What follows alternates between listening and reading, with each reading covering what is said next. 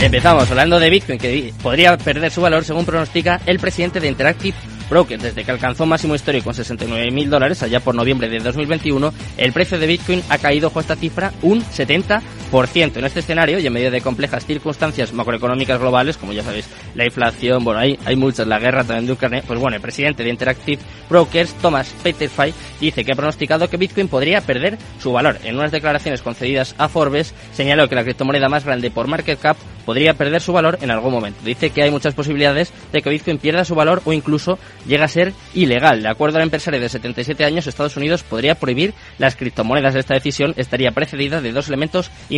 En primer lugar, las preocupaciones del gobierno norteamericano ante el uso de los activos digitales para el financiamiento para actividades ilegales, como siempre suele pasar, ¿no? Pues un poquito de food. Ahora que parece que empieza a subir un poquito el mercado, pues siempre suelen salir declaraciones o noticias de este tipo. Vamos con la siguiente. En este caso vamos a hablar de Jeff McCaleb. Eh, que gente que diga, ¿este quién es? Pues mira, es el cofundador de Ripple, que se ha deshecho finalmente de su fortuna en XRP. Después de varios años tratando de deshacerse de sus tokens, el cofundador de Ripple, de Ripple Jeff McCaleb, finalmente ha terminado de vaciar su billetera. Según muestran los datos on-chain, la dirección de criptomoneda denominada Tacostan, perteneciente en este caso a McCaleb, agotó casi la totalidad de sus tenencias de XRP tras realizar una transacción por 1,1 millones de Ripple de XRP valorado en cerca de 395 mil dólares. Esto sucedió el domingo por la tarde. El movimiento marca el final de un proceso programado de liquidación de varios millones de dólares en XRP. Vamos con la siguiente noticia del día. Te lo he contado antes. Tenemos un par de noticias de metaverso y vamos a empezar eh, la que nos pilla un poquito más lejos. Vamos a hablar de Dubai que está planeando agregar 40.000 empleos virtuales e impulsar el PIB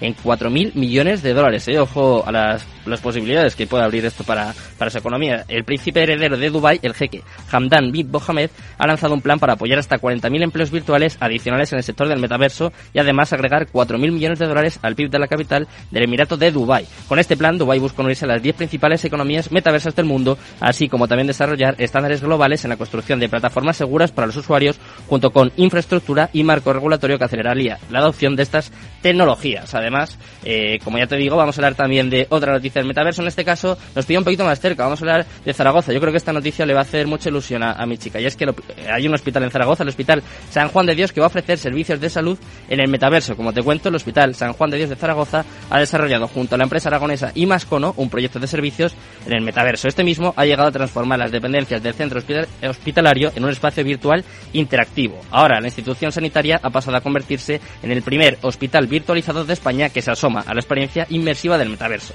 El proyecto forma parte de la apuesta de la entidad por la transformación digital. Con esta innovación, la institución, la institución pretende ofrecer un espacio virtual interactivo, pudiendo de esta manera resolver cualquier duda de usuarios, familiares de pacientes y sociedad en general. El objetivo de este proyecto es transformar el proceso de acogida de los pacientes a fin de que estos se sientan más cómodos y además reciban una mejor atención. Desde luego, desde aquí damos la enhorabuena al Hospital San Juan de Dios. Siempre hay que arriesgarse, ¿no? Y los que son pioneros, pues seguramente pasan alguna dificultad, pero desde luego que tienen muchísimo al mérito. Nosotros ya lo sabéis, somos pioneros, somos el único programa de criptos que hay en España y además el único programa que tiene una sección de educación financiera. Así que si quieres aprender un poquito, quédate conmigo hasta las 4 y vamos a aprender juntos. Vamos con educación financiera cripto.